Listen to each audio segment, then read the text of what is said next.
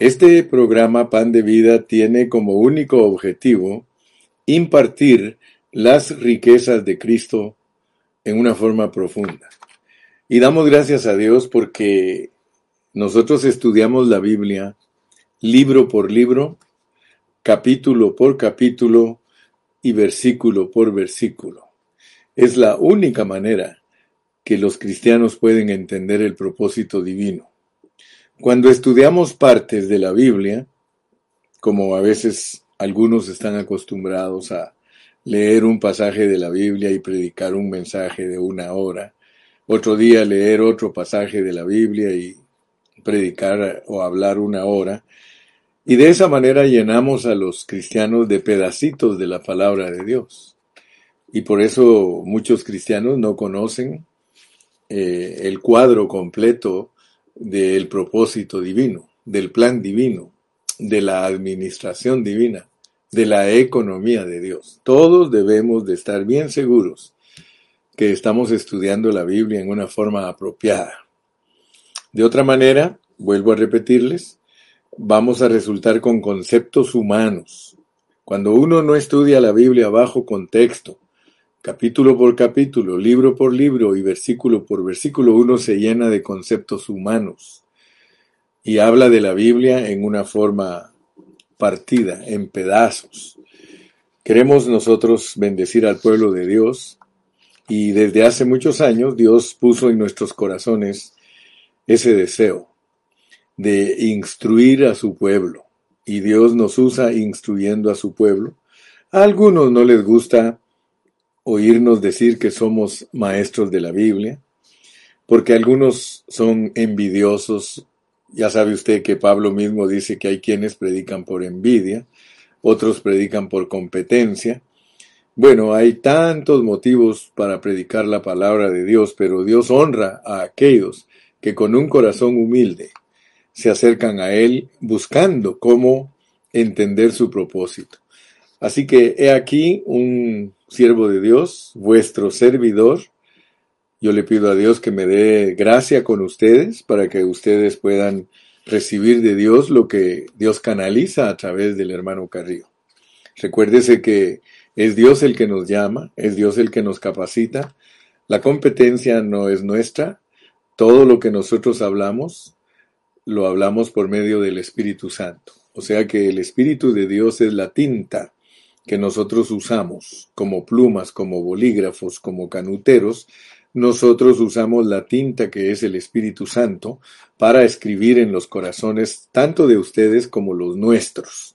Así que yo quiero que estemos bien claros porque puede ser que algunos que nos escuchan por primera vez seamos para ellos tropiezo al no entender lo que enseñamos. Pero les vuelvo a repetir, enseñamos la Biblia bajo contexto para que nadie se confunda. Enseñamos la Biblia bajo contexto para que todos se den cuenta que no estamos interpretando a capricho nuestro, sino lo que el Espíritu Santo da a entender en su correlatividad. El Espíritu Santo tiene una correlatividad, tiene una secuencia.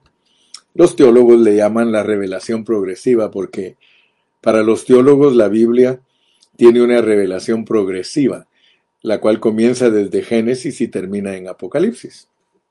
Bueno, sea como sea, el propósito de hablar todas estas palabras es para que queden sentadas las bases de lo que nosotros hacemos. Queremos siempre ser muy bíblicos y de esa manera yo sé que muchos van a apreciarnos. Estamos en Segunda de Corintios y estamos siguiendo una secuencia. O sea que después que terminamos Primera de Corintios y explicamos que Primera de Corintios nos da a entender todos los problemas que habían en la iglesia en Corinto, nosotros llegamos a Segunda de Corintios donde ya no eh, se explican problemas, ni tampoco se enseña doctrina, ni se enseña religión, eh, sino que el apóstol Pablo usa Segunda de Corintios como una autobiografía. Eh, si ustedes se recuerdan, hemos tenido cuidado de ir despacio porque queremos unir el mensaje. El, mensaje tiene que quedar eh, eslabonado, tiene que quedar unido. Y por eso es de que cuando estudiamos los capítulos 6 y 7, eh, fuimos muy enfáticos y hablamos de que en el final del capítulo 5 entendemos que el ministerio, el ministerio que desde el capítulo 3 nos dice que es el ministerio del Espíritu, el ministerio de la justicia, al final del capítulo 5 nos dice que es el ministerio de la reconciliación.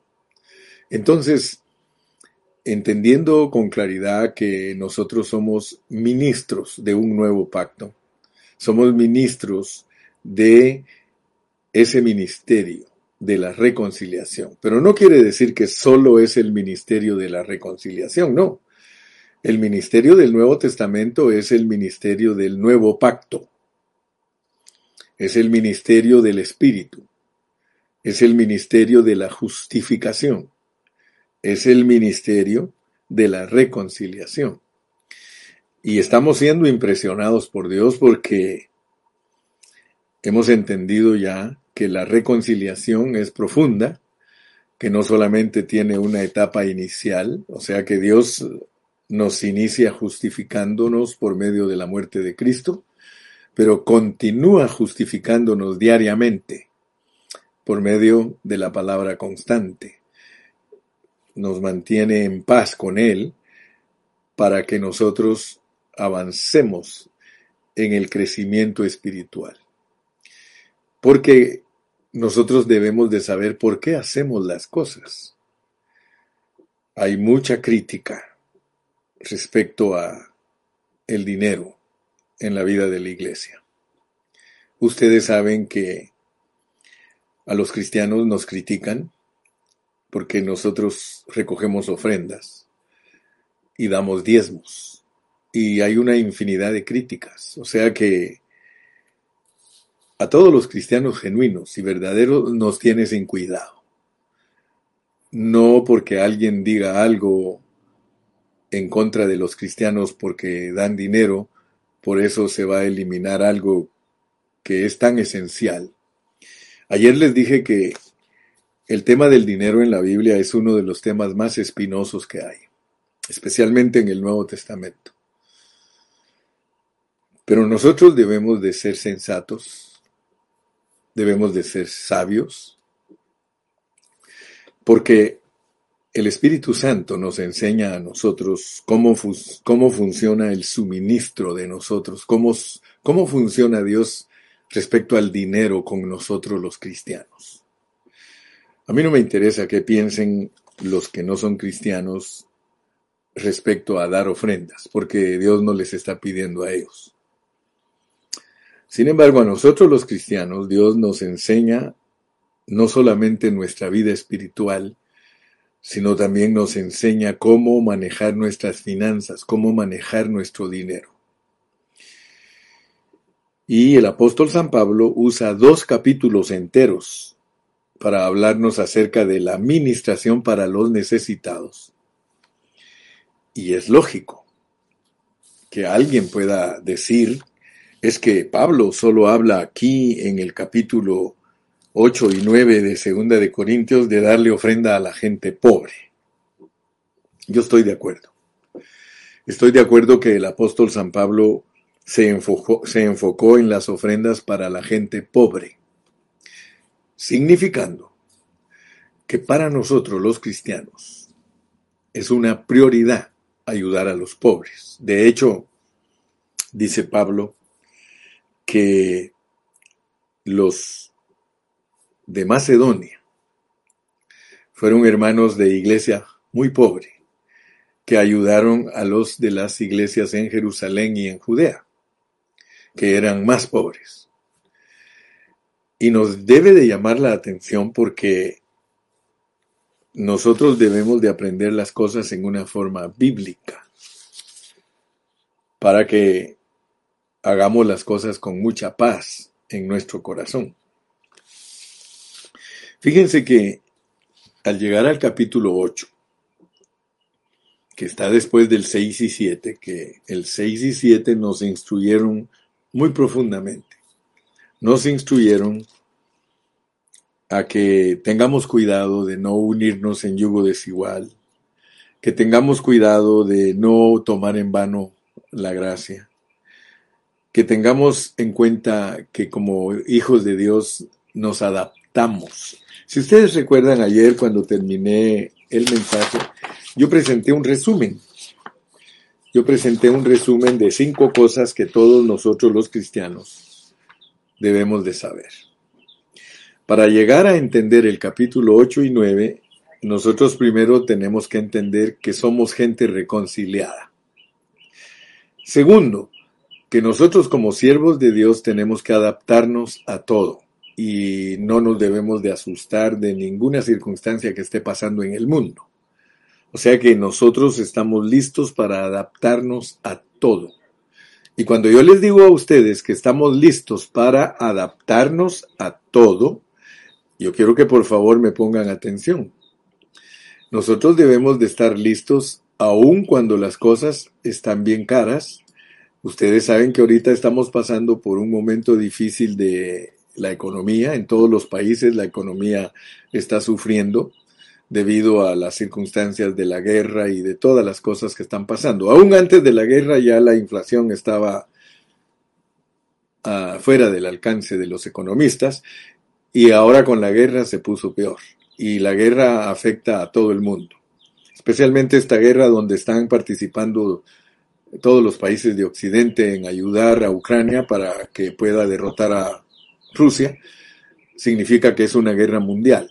Porque si no fuera una guerra mundial, eh, Rusia no lo ve como una guerra mundial, dice que es una operación eh, militar la que está llevando a cabo, pero pero ya vimos que quiere quitarle territorio a Ucrania. Eso es todo lo que ellos quieren, robar territorio, porque si le logran robar territorio a Ucrania, se van a meter con los, los siguientes países que eran antes de la Unión Soviética. Entonces, ellos lo que quieren es eh, ser los que mandan siempre en ese lado del mundo. Entonces eso afecta a todas las personas, pero nosotros no debemos de ser afectados por eso al grado de que nos eh, afanemos y que nos pongamos preocupados porque la situación del mundo está así. La Biblia es enfática para nosotros y dice, por nada estéis afanados, por nada estéis afanosos, mas buscad primeramente el reino de Dios y su justicia y todas estas cosas os serán añadidas. Entonces yo quiero que veamos pues los cinco pasos que nos llevan a entender el capítulo 8 y el capítulo 9 de Segunda de Corintios. En realidad hay cuatro pasos antes del quinto. El quinto paso son los capítulos 8 y 9. Primer paso, estar reconciliados con Dios. Segundo, adaptarnos y no afanarnos por lo, que por lo que venga. No importa cuánto valga la gasolina, mi amado hermano, no te preocupes. Dios sabe lo que está haciendo. Y Dios, si, si 10 dólares va a valer el galón, nos tenemos que aprender a mover con 10 dólares o con bicicletas. Así que no te preocupes. Tercero, tenemos que tener un corazón ensanchado. El corazón se ensancha cuando nosotros tenemos un amor genuino por los hermanos. Dios quiere que nosotros tengamos un amor genuino por los hermanos, es decir, un sentir real por todos los santos. Luego, después de eso, tenemos que preocuparnos íntimamente y ser tiernos con los hermanos. Eso cuesta. No muchos hemos aprendido a ser tiernos y dulces con los hermanos. Mira, a veces confundimos la ternura y la dulzura con la tolerancia. No. Amar no es tolerar. Amar es decir la verdad. Amar es ayudarnos entre nosotros. Pero nosotros genuinamente podemos amar y decir la verdad sin tratar mal a la gente. Porque hay muchos que creen que hay que tratar mal a los hijos, que hay que tratar mal a los empleados, que hay que tratar mal a los compañeros para que se dobleguen y, y que se porten bien. No, no, no, no. Estamos hablando de una ternura y una dulzura que es correcta delante de Dios, no un amor rancio, no un amor endulzado. El amor endulzado se rancea. Estamos hablando de un amor genuino, dice la palabra de Dios, que Dios al que recibe como hijo lo castiga y lo disciplina. Y Dios no nos trata mal, jamás nos tratará mal Si Él nos va a pegar, Él nos dice por qué nos va a pegar. Por eso los padres cuando le van a pegar a sus hijos, tienen que decirles por qué les van a pegar. Y tienen que abrazarlos y tienen que decirles que lo van a hacer con dolor de su corazón, pero que es para corregirlos, para que ellos sean buenos hombres y buenas mujeres. Muy bien. Entonces no pierda de vista la preocupación íntima y tierna por los hermanos. Y eso nos va a llevar al capítulo 8 y 9, donde se nos presenta un asunto muy importante. A mí me impacta. Yo no sé si a ti te impacta, hermano. Pero Dios mira todo lo que quiere que logres antes de hablarte del dinero. Esto es muy, muy, muy importante entenderlo. Antes de que Dios te hable a ti del dinero, Él quiere que entiendas esas cuatro cosas y las insisto y las repetiré porque quiero que se te queden. Tienes que estar reconciliado con Dios profundamente. Tienes que adaptarte a lo que venga en la vida. Tienes que ensanchar tu corazón para tratar a los hermanos como hijos. Tienes que preocuparte íntimamente y tiernamente y dulcemente por tus hermanos en Cristo y entonces podemos hablar de dinero. Mira, vamos a poner un ejemplo. Esto sería como una anestesia para que no sientas dolor cuando te pidan dinero. Que te pidan, porque muchos hermanos cuando les piden dinero, ellos son muy, muy sentidos y resentidos y se enojan. Se enojan muchas veces. ¿Por qué? Porque no han experimentado estos cuatro puntos. Hermano amado, yo quisiera que tú me entendieras en esta mañana que es básico reconciliarse con Dios. Profundamente, es básico adaptarnos a las cosas que suceden a nuestro alrededor, es básico tener un corazón ensanchado, es básico preocuparnos íntimamente y dulcemente y tiernamente por los hermanos, porque solo entonces entenderemos el asunto del dinero. Y el asunto del dinero lo vas a entender hoy a la luz de la palabra, porque no muchos cristianos entienden este asunto del dinero. Hay unas cosas tan preciosas, hermanos, que Dios nos quiere enseñar. Fíjate que vamos a leer el capítulo 8, porque si Dios nos está preparando de nuestro corazón para hablarnos del dinero, y quiero decirte que en este programa no le pedimos dinero a nadie. Yo no le estoy pidiendo dinero a nadie. Estamos instruyendo a los hermanos para que aprendan por qué es que damos dinero.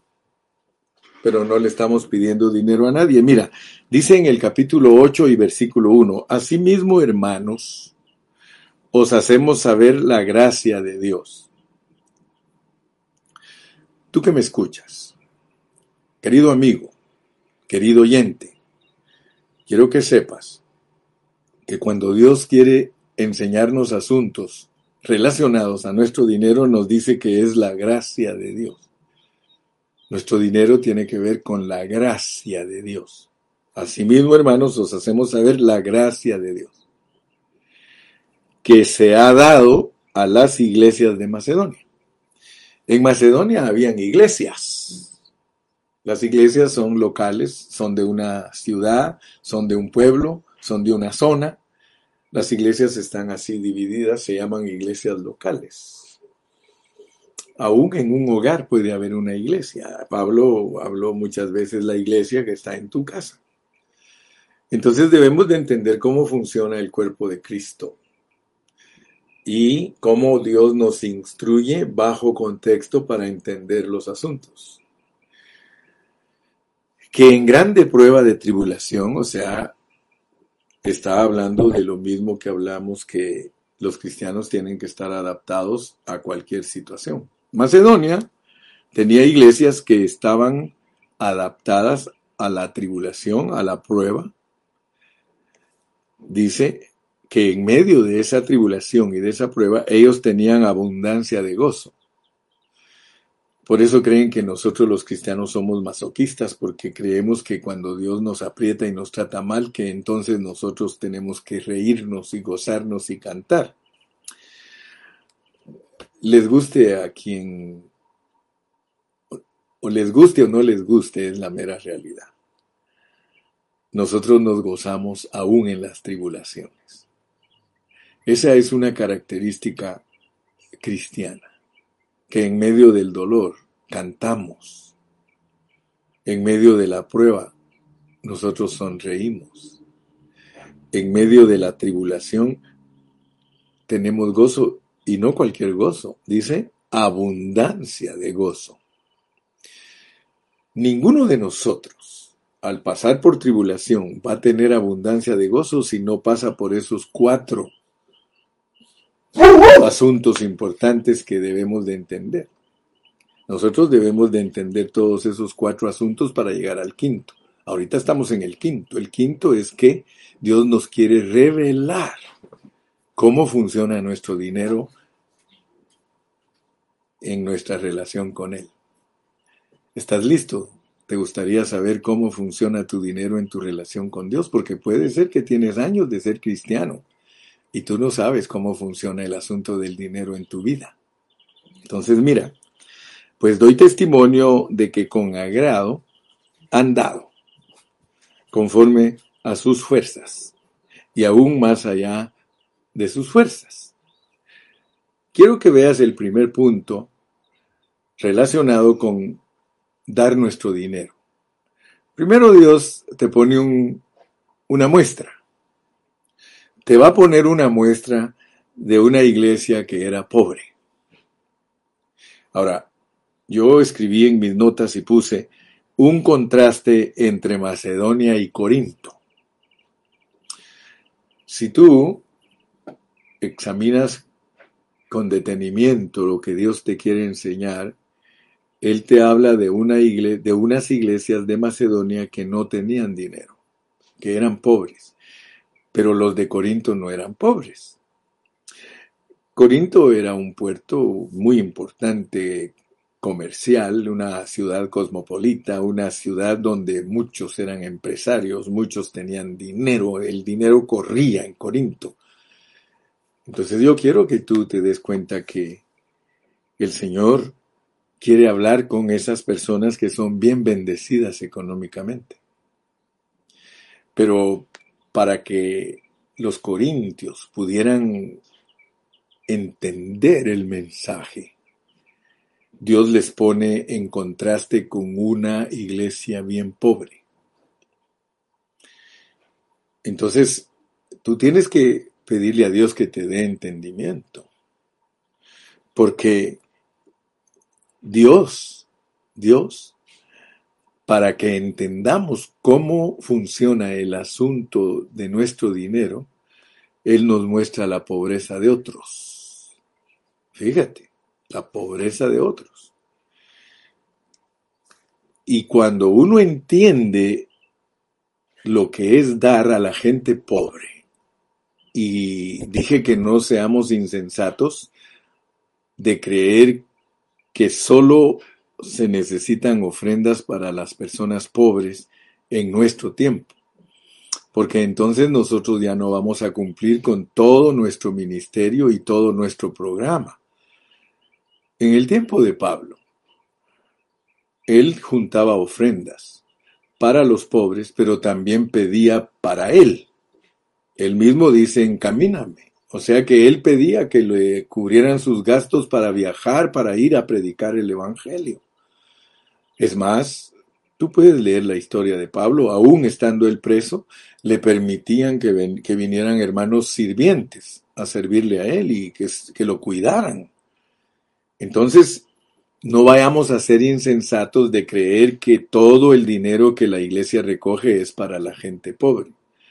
Ayer les dije que nosotros tenemos cuidado de repartirlo proporcionalmente. Y gracias a Dios porque estos capítulos nos van a dejar bien claros en nuestra posición delante de Dios, delante de los hermanos y delante de los hombres.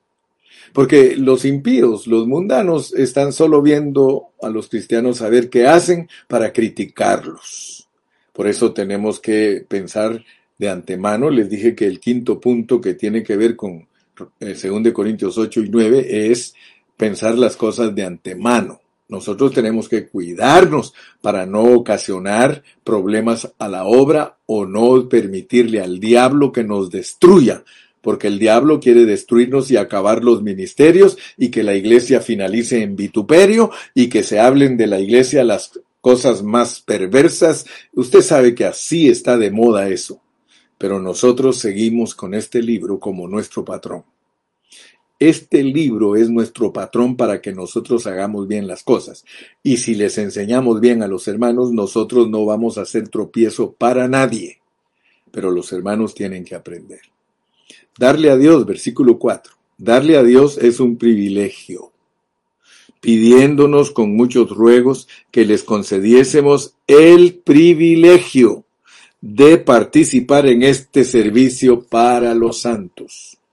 Entonces, mi hermano querido, lo primero que llevo en mi corazón, en mi espíritu de carga, es que nosotros todos entendamos que dar nuestro dinero a la obra de Dios es un privilegio, es un privilegio. No es una obligación. No es una obligación, es un privilegio. Cuando tú regalas algo para la obra de Dios, tú estás participando de un privilegio, pidiéndonos con muchos ruegos. Mire cómo, cómo eran los hermanos de Macedonia. Rogaban al apóstol, rogaban a los apóstoles y les decían que por favor recibieran el, el regalo que ellos estaban dando, porque ellos sabían que era un privilegio participar en este servicio. Ahora, hermano, si nosotros no entendemos la gracia de Dios, jamás pensaremos que esto es un privilegio. El problema que nosotros tenemos es que está de moda y hoy día, hermano, cuando los líderes piden dinero, nosotros sabemos que hay hasta campañas para recaudar, fondos. Una teletón cuando se hace en tele, una radiotón cuando se hace por radio. Facebook, Facebook, Facebookton si lo hiciéramos por Facebook, YouTubetón si lo hiciéramos por YouTube. Pero mire, hermano, yo quiero decirle que hoy día se habla mucho de este tema en los púlpitos, en la televisión, en la radio.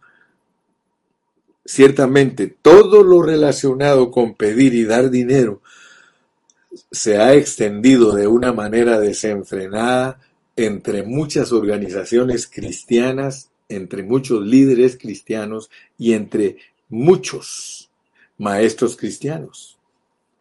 Entonces, teniendo nosotros ese trasfondo, nosotros debemos de orar y decirle, Señor, nosotros no queremos pedirle a los hermanos bajo ese trasfondo viciado que hay de pedir dinero. No, no, no.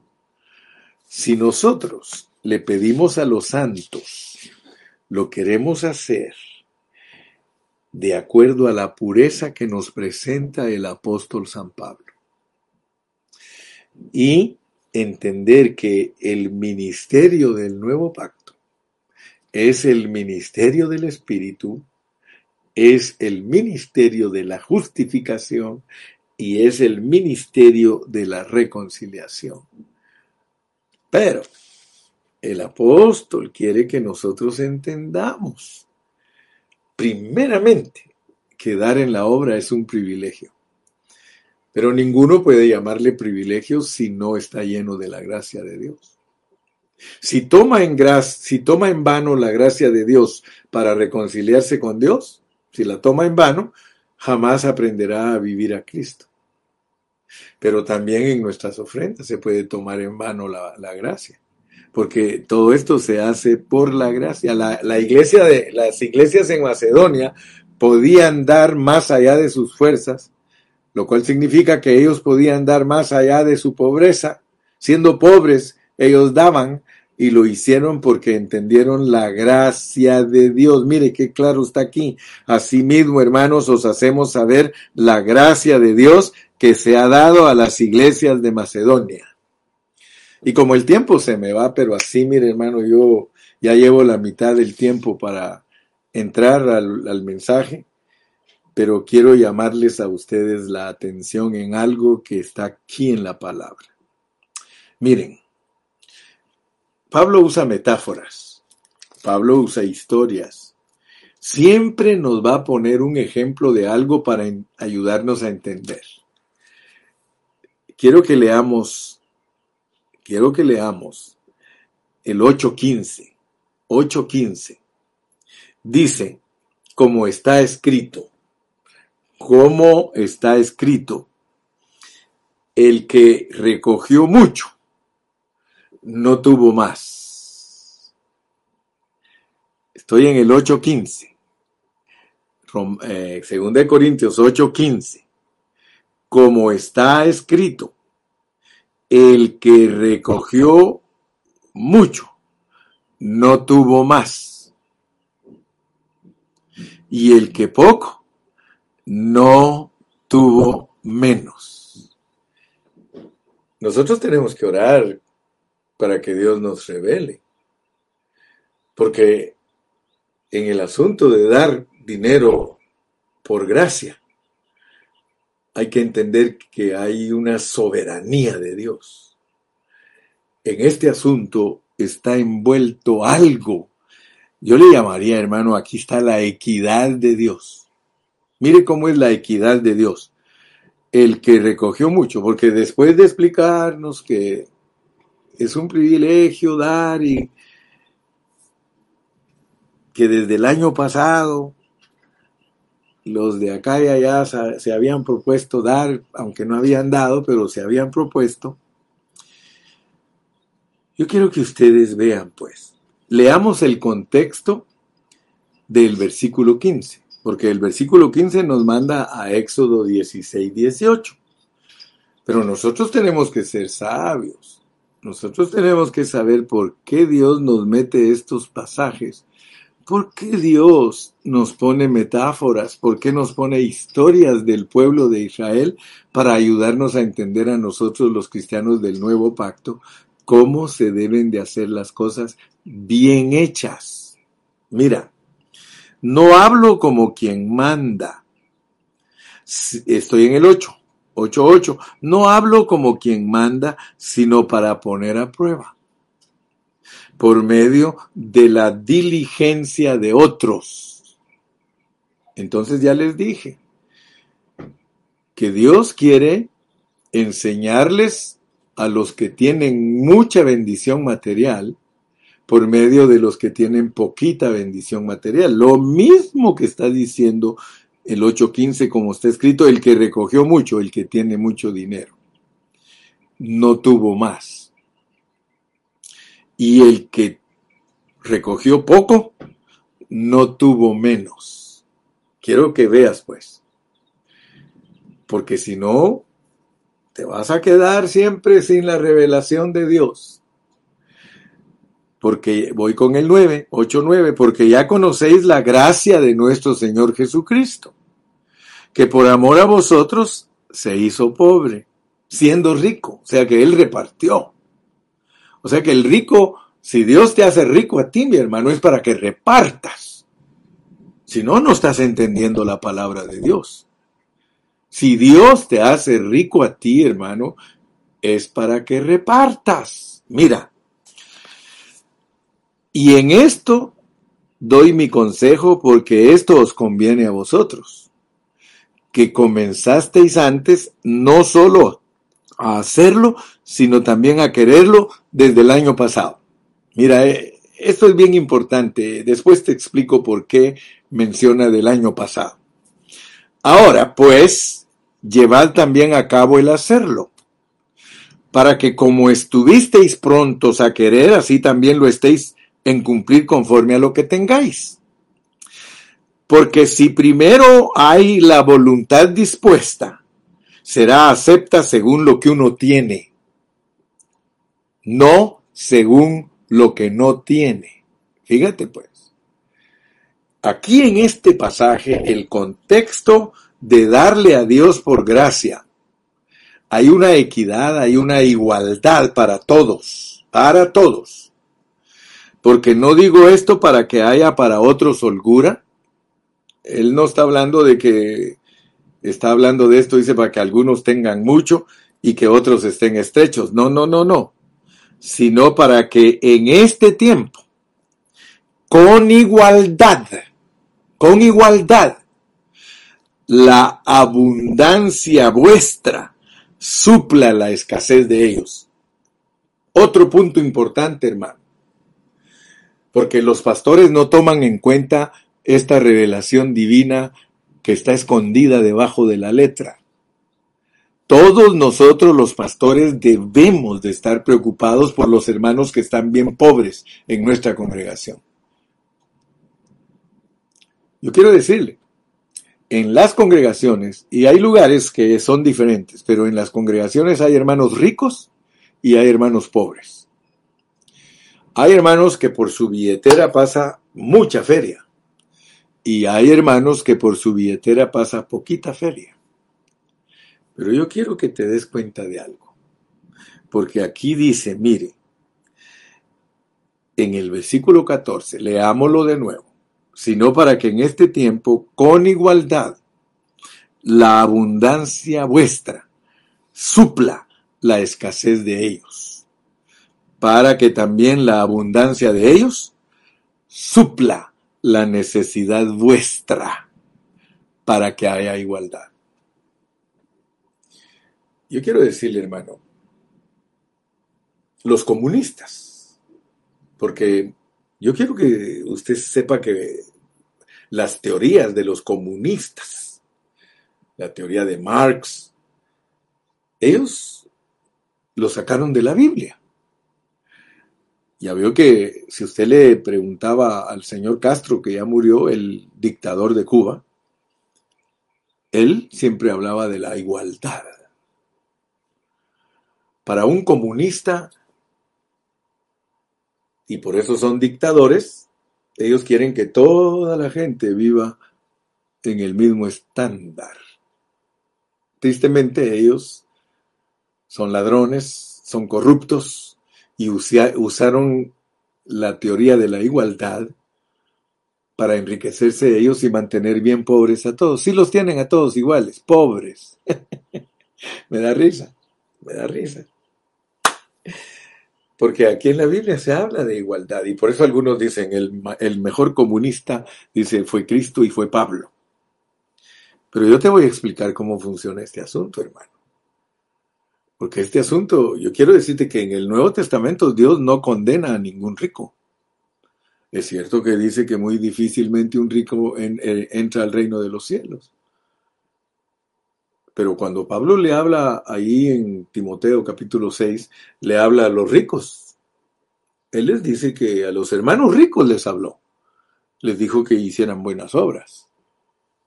Mira, ¿cómo funciona este asunto? Porque yo, yo, estoy intrigado y no me quiero quedar con la incógnita. ¿Qué significa que como está escrito? Porque así dice que está escrito en el 8.15 como está escrito, el que recogió mucho no tuvo más. Y el que poco no tuvo menos. Yo no estoy eliminando a ningún hermano rico. Yo he predicado toda mi vida, eso sí lo he predicado, que ser ricos no es parte del Evangelio. Ser ricos no es parte del ministerio del nuevo pacto. Ser ricos no es parte de la economía nuevo testamentaria. Ser ricos era parte de la economía antiguo testamentaria. En el Antiguo Testamento, la manera de medir a una persona de que estaba agradando a Dios era que Dios lo hacía bien rico. Bien rico. Abraham fue rico. ¿Sí? Jacob fue rico, Isaac fue rico, José fue rico, todos esos hombres de Dios fueron ricos. Porque en el Antiguo Testamento, que le fuera bien a uno en lo material era porque agradaba uno a Dios. Por eso cuando Job se enfermó, tenían problemas bien serios de entender a Job. Aun cuando Dios lo escogió a Job para darnos una lección bien tremenda, pues todos lo acusaban, al, pobre Job lo acusaban de que algo estaba haciendo mal para que le fuera mal. Pero en el Nuevo Testamento no es así. Porque nosotros, y por eso siempre insisto y le digo a los hermanos, hermanos, nunca piensen ustedes que porque les está yendo bien con dinero, que esa es la bendición de Dios. Esa no es la bendición de Dios. Eso se llama añadiduras. Pero hay restricción para, eh, mira, y aquí voy con los hermanos que, que tienen bastante dinero. Hay muchos hermanos que tienen bastante dinero tienen dinero en el banco, tienen propiedades. Pero yo quiero decirte algo, y es de que Dios te ha dado a ti ese dinero para que tú suplas, suplas la estrechez de los que están mal. Fíjate. Ahora, pregúntate por qué el que recogió mucho no tuvo más y el que poco no tuvo menos. Si tú te vas a Éxodo 16, vas a leer que esto se refiere al maná. El maná caía todos los días. Dice que antes que el maná cayera, caía un rocío sobre la tierra para que cubriera la tierra y que el maná no se ensuciara al caer. Cualquiera que agarraba más de lo que necesitaba. En la tarde ya se había deshecho. Dice que cuando venía el sol se derretía el maná. Aún más, el que quería acaparar, el que quería guardar el maná, se le echaba a perder, se le engusanaba. Piensa, piensa lo que Dios te quiere enseñar a través de este capítulo 8 te quiere enseñar que todo el excedente de tu dinero, escucha bien, todo el excedente de tu dinero, y esto me asusta, hermano. ¿Sabías tú que Dios le puede poner alas a tu dinero? Dios le hace crecer alas a tu dinero. Tú que me estás escuchando. Dios le puso alas y esos tres mil, cuatro mil pesos, tres mil dólares con alas se te fueron. Porque el que recoge mucho y no lo usa para compartir, se le echa a perder. Los que recogían mucho y veían que alguien recogió poco, le convidaban lo alivianaban, lo igualaban. Mira, así que no te vayas a asustar, hermano. Yo te estoy hablando de que dar se da en gracia, pero ten cuidado con tu excedente. Yo a todos les he dicho que Dios no se da, Dios no, no, no se da cuenta, o más bien dicho, no toma en cuenta lo que das, sino con lo que te quedas. Porque si das pero das una miseria y te quedas con bastante. Le va a criar alas el Señor y se te va a ir ese dinero. Se te va a ir. Se te va a ir en un accidente, se te va a ir en una enfermedad, se te va a ir que tus hijos se vuelven bien comelones y ni alcanza lo que ganas a veces porque están bien comelones tus hijos La cosa es que Dios va a proveer los medios para quitarte el excedente. Porque el excedente, tú lo vas a encontrar en otros contextos, el excedente de tu dinero es para que hagas buenas obras, para que ayudes a los pobres. No es para que tú vivas en una holgura.